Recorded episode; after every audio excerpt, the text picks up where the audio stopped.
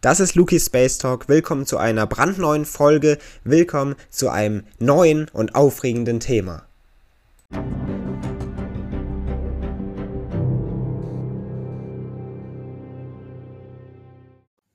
Höhe, Breite, Tiefe und dazu noch die Zeit. Das sollen die Dimensionen sein, in denen wir leben. Das soll den bekannten Raum füllen, unser Universum, in dem wir unsere Zeit verbringen. Diese Dimensionen sollen das sein, was wir Universum nennen und den Raum, in dem wir so unser Zuhause finden. Doch ist das wirklich so? Leben wir tatsächlich in einem Raum, der aus drei räumlichen Dimensionen und einer dazugehörigen zeitlichen Dimension besteht? Leben wir tatsächlich in einem solchen Universum, das von diesen Dimensionen dominiert und bestimmt wird? Leben wir tatsächlich in einem drei- bzw. vierdimensionalen Universum oder versteckt sich hier noch deutlich mehr? Mit dieser Frage wollen wir uns in der heutigen Folge beschäftigen und somit begrüße ich Sie, liebe Zuhörerinnen und Zuhörer, zu einer heute ganz interessanten Folge und zu einem ganz spannenden Thema. In wie vielen Dimensionen leben wir tatsächlich? Wie viele gibt es eigentlich? Sind es die vier oder versteckt sich da in den Weiten unseres Kosmos noch deutlich mehr? Somit wollen wir uns auf eine spannende Reise durch die Geschichte und natürlich auch durch unser Universum begeben, um herauszufinden, in wie vielen Dimensionen wir eigentlich wirklich leben. Somit beginnen wir ganz grundlegend am Anfang. Offensichtlich ist alles, was wir in unserem Leben irgendwie wahrnehmen, auf drei Dimensionen beschränkt. Das ist natürlich das typische Alltagsbeispiel. Wir können selbst den Raum nur in drei Dimensionen und somit in seiner Höhe, seiner Breite und seiner Tiefe wahrnehmen. Und somit ist es natürlich ziemlich schwierig, und das sollte anfangs offensichtlich werden, in überhaupt potenziellen Extradimensionen, sollte es sie denn geben, überhaupt zu denken, in diese einzutreten und dann natürlich auch irgendwie Signale aus solchen anderen Ebenen zu empfangen. Doch genau nach diesen unbekannten, verborgenen, versteckten und eben interessanten Dimensionen suchen Wissenschaftler und Forscher in der Welt der Physik schon für eine ziemlich lange Zeit. Denn in der Welt der Physik existiert eine spannende Vorstellung. Die Vorstellung, dass unsere Welt eben nicht nur aus diesen vier Dimensionen, sondern eigentlich in einem höher dimensionierten Raum existiert. Kann das aber überhaupt sein? Sind weitere Dimensionen überhaupt möglich oder bilden diese vier Dimensionen, die wir kennen, tatsächlich das Fundament und den Grundstein unserer Existenz sowie unseres Universums? Eine Frage, die gar nicht mal so einfach zu beantworten ist. Immerhin befindet sich unsere ganze Existenz in einem Raum aus drei bekannten Dimensionen statt. Wir haben sie jetzt des Öfteren schon erwähnt. Höhe, Breite, Tiefe und eben das alles soll in einem langen Zeitintervall stattfinden. Drei Raumdimensionen, eine zeitliche. Das sind die Kernpunkte, die unseren Kosmos zu bestimmen scheinen. Doch ist das tatsächlich so? Um das verstehen zu können, begeben wir uns nun auf einen Gedankengang etwas in der Zeit zurück. Die Begriffe Raum und Zeit sind nämlich ganz essentiell, um überhaupt verstehen zu können, in welchen Dimensionen wir uns eigentlich befinden und worin wir wirklich leben. Diese Begriffe und die auch die Bedeutung von Raum und Zeit haben sich dabei im Verlaufe der Wissenschaftsgeschichte und der Zeit immer wieder verändert. Sie wurden durch neue Forschungen, durch neue Erkenntnisse, durch neue Informationen ständig erweitert und stets weiterentwickelt. Für die Mathematik war dabei schon ziemlich früh das Konzept eines höheren dimensionalen Raumes lange bekannt und vorstellbar, zumindest mathematisch. Mathematiker hatten nämlich eher keine Probleme, mit höheren Dimensionen zu rechnen und umzugehen. Sich das aber physikalisch und somit praktisch und pragmatisch vorzustellen, das war und ist natürlich immer noch eine ganz andere, aber entscheidende Frage.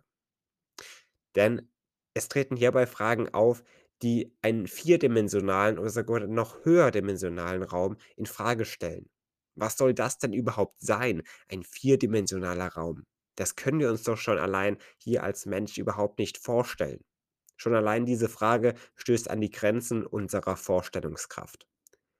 Immerhin leben wir als Menschheit, als Zivilisation seit eh und je in drei Raumdimensionen, die wir auch nur wahrnehmen können. Allerdings muss das natürlich nicht bedeuten, dass es keine weiteren Dimensionen gibt.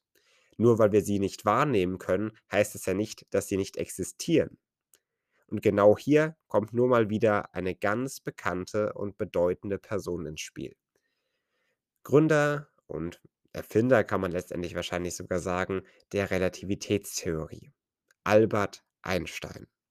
Im Jahre 1905 entwickelte er seine spezielle Relativitätstheorie und eröffnete somit den Weg in eine ganz, ganz neue Ansicht zu dieser Zeit von unserer Welt und unseres Universums. Etwas später kam dann die Idee der vierten Dimension immer mehr auf und wurde immer mehr anerkannt. Vorerst wurde sie sogar noch als eine rein räumliche Dimension verstanden, was sich mit der Zeit allerdings änderte. Doch was machte Einstein genau? Was hat sich jetzt hier mit dieser Relativitätstheorie auf sich? Warum ist sie für die Frage nach Dimensionen so wichtig? Blicken wir auf das Jahr 1905. Hier erkannte nämlich Einstein, dass Newton ziemlich früher mit seinen statischen Raum- und Zeitvorstellungen nicht richtig liegen konnte. Einstein hatte also eine ganz andere Vorstellung. Er erkannte, dass Raum und Zeit nicht unabhängig und absolut sind. In etwa so hatte sich nämlich Newton das vorgestellt, dachte, Raum und Zeit, das müssen voneinander abhängige oder beziehungsweise unabhängige Konstrukte sein, die für sich absolut stehen. Doch Einstein erkannte, dass das anders sein muss. Raum und Zeit, die sollen nicht unabhängig voneinander sein, nicht absolut oder eben doch. Einstein erkannte, Raum und Zeit müssen auf das innigste miteinander verbunden sein, so heißt es. So relativierte er Raum und Zeit, sah also beide Komponenten als Teil einer großen Einheit, als Teil eines großen Ganzes. Und das heißt folglich, dass Einstein zufolge Raum und Zeit gar unauflöslich miteinander verbunden sein sollen. Denn die Bewegung eines Objektes wird durch den Raum und durch seine Bewegung durch die Zeit beeinflusst. Diese zwei Komponenten sind also ganz entscheidend, um überhaupt zu verstehen, in was wir uns eigentlich befinden. Die allgemeine Relativitätstheorie, die dann einige Jahre später von Albert Einstein veröffentlicht wurde, erklärt, dass Raum und Zeit über ihre Krümmungen auch auf die kosmische Entwicklung einwirken. Genauer gesagt heißt es, dass die allgemeine Relativitätstheorie eben vorhersage, dass die Sonne, also große Massen im Universum, Raum und auch Zeit in ihrer Umgebung krümmen. Das heißt, diese Verzerrung, die somit erreicht wird, soll dann auch den Weg beeinflussen, den beispielsweise das Sternlicht einnehmen würde. Das heißt, der Raum ist dann gekrümmt und Materie kann den Raum umformen. Formulieren wir das Ganze mal allgemeiner. Stellen wir uns also große Massen im All vor, die sich bewegen. Durch diese wird offensichtlich der Raum bzw. die Raumzeit verzerrt. Ein weiteres Konstrukt, das auf Albert Einstein zurückzuführen ist. Also diese Raumzeit, diese Verbundenheit, die wir angesprochen haben, von Raum und Zeit. Das soll die Raumzeit sein. Und jeder Körper soll also genau diese Raumzeit in seiner Umgebung durch seine Masse verändern. Jede solcher Störung der Raumzeit soll dann Auswirkungen auf den ganzen Kosmos haben. Letztendlich schaffte Einstein somit also gar eine Revolution der Physik. Gar niemand hatte mit solchen Erkenntnissen und solchen Vorstellungen gerechnet, denn wie Einstein selbst sagte, sind diese wirklich gerade im Erwachsenenalter sich ziemlich schwierig vorzustellen. Bringen wir das nun jetzt mit diesen neuen Erkenntnissen, die wir gesammelt haben im Zusammenhang mit Albert Einstein, mit unserer Frage nach den Dimensionen in Verbindung. Einstein erkannte die Gravitationskraft der Materie, also die Kraft der Anziehung, die erkannte er als Krümmung der Raumzeit in einer vierten Dimension. Offensichtlich nehmen wir also nur drei Dimensionen wahr. Vier Dimensionen lassen sich also immer nur irgendwie als ein theoretisches und mathematisches Modell vorstellen. So können wir uns nämlich nicht einmal einen gekrümmten dreidimensionalen Raum und dann noch weniger eine gekrümmte vierdimensionale Raumzeit vorstellen. Das stößt schon an die Grenzen unserer Vorstellungskraft und geht wahrscheinlich noch deutlich darüber hinaus die Dimensionen und vor allem die Frage danach, wie sie sich verhalten und in wie vielen wir uns eigentlich befinden, beschäftigt Wissenschaftler und natürlich uns alle auch heute noch. Im Jahre 1919 war es dann der deutsche Physiker Theodor, der die Idee von einer Vier-Raumdimension und einer zusätzlichen Zeitdimension hatte.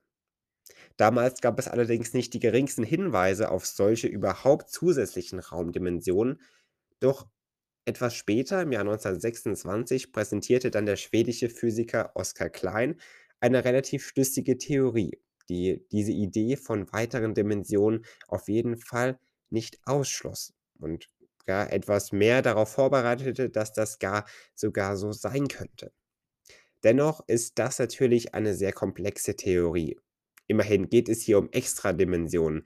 Dimensionen, die wahrscheinlich so, so klein sind, dass man sie überhaupt nicht wahrnehmen kann hier als Menschheit, als unsere Zivilisation. Denn bis heute konnte man sie selbst mit den modernsten Messgeräten nicht finden. Die Ideen von Einstein blieben allerdings deutlich präsent, denn sie sind es heute noch. Mit der Zeit entwickelte sich dann noch eine andere große Theorie neben der Relativitätstheorie, die sich in der Welt der Wissenschaft eben immer mehr setzte und festigte. Mit der Zeit kam dann eine weitere Theorie ins Spiel, die große Quantenmechanik. Wahrscheinlich haben Sie sich schon mal damit beschäftigt, den Begriff auf jeden Fall mal gehört. Wir haben uns hier im Podcast auch schon speziell mit der Quantenmechanik und ihrer Funktionsweise beschäftigt. Im Kern haben wir hier also nun zwei große Theorien, die auf ja, etwas gegensätzlichen Ansätzen beruhen oder zumindest andere Bereiche beschreiben. Die Relativitätstheorie beschäftigt sich mit dem Großen, mit dem ganzen Raum. Sie beschreibt die Raumzeit und das Verhalten und auch die Verhältnisse von Objekten darin. Die Quantenmechanik beschäftigt sich mit der Welt des Kleinen, die Welt der kleinen Teilchen und deren Verhalten und wie sie sich dann eben in anderen Bereichen einfügen. Und hier gibt es nun ein großes Problem. Denn zwischen diesen zwei großen Theorien, die durch verschiedene Experimente, Forschung und Studien schon eigentlich des Öfteren beide in ihrer jeweiligen Art und Weise bewiesen worden sind, scheinen sich dennoch irgendwie gegenseitig auszuschließen. Und das kann dann doch irgendwie nicht sein. Oder eben doch, ist eine der Theorien vielleicht doch falsch und nicht richtig? Somit ist eines der größten Ziele der Physik, eben diese beiden Theorien miteinander in Einklang zu bringen. Und dabei hat die Welt der Wissenschaft eine ganz besondere Theorie entwickelt, die Stringtheorie. Auch hier im Podcast haben wir uns schon mit dieser Theorie und diesem Gedanken dahinter beschäftigt und den wollen wir nun nochmal aufgreifen hier. Immerhin ist diese Folge schon ziemlich lange her und im Detail passt das natürlich jetzt hier gut, denn sie hilft uns, die Frage nach den Dimensionen zu beantworten. Vereinfacht gesagt, beschreibt die Stringtheorie ein System, mit dem man die Entdeckung und Erkenntnisse beider Theorien zusammenfügen kann. Es ist eine Theorie, die fähig sein soll, alle physikalischen Phänomene irgendwie beschreiben zu können. Und jetzt kommt es. Denn das ist jetzt der Knackpunkt, den wir auf jeden Fall uns merken sollten. Die Stringtheorie soll deutlich mehr Dimensionen behalten, als wir uns in unserem Kosmos vorstellen.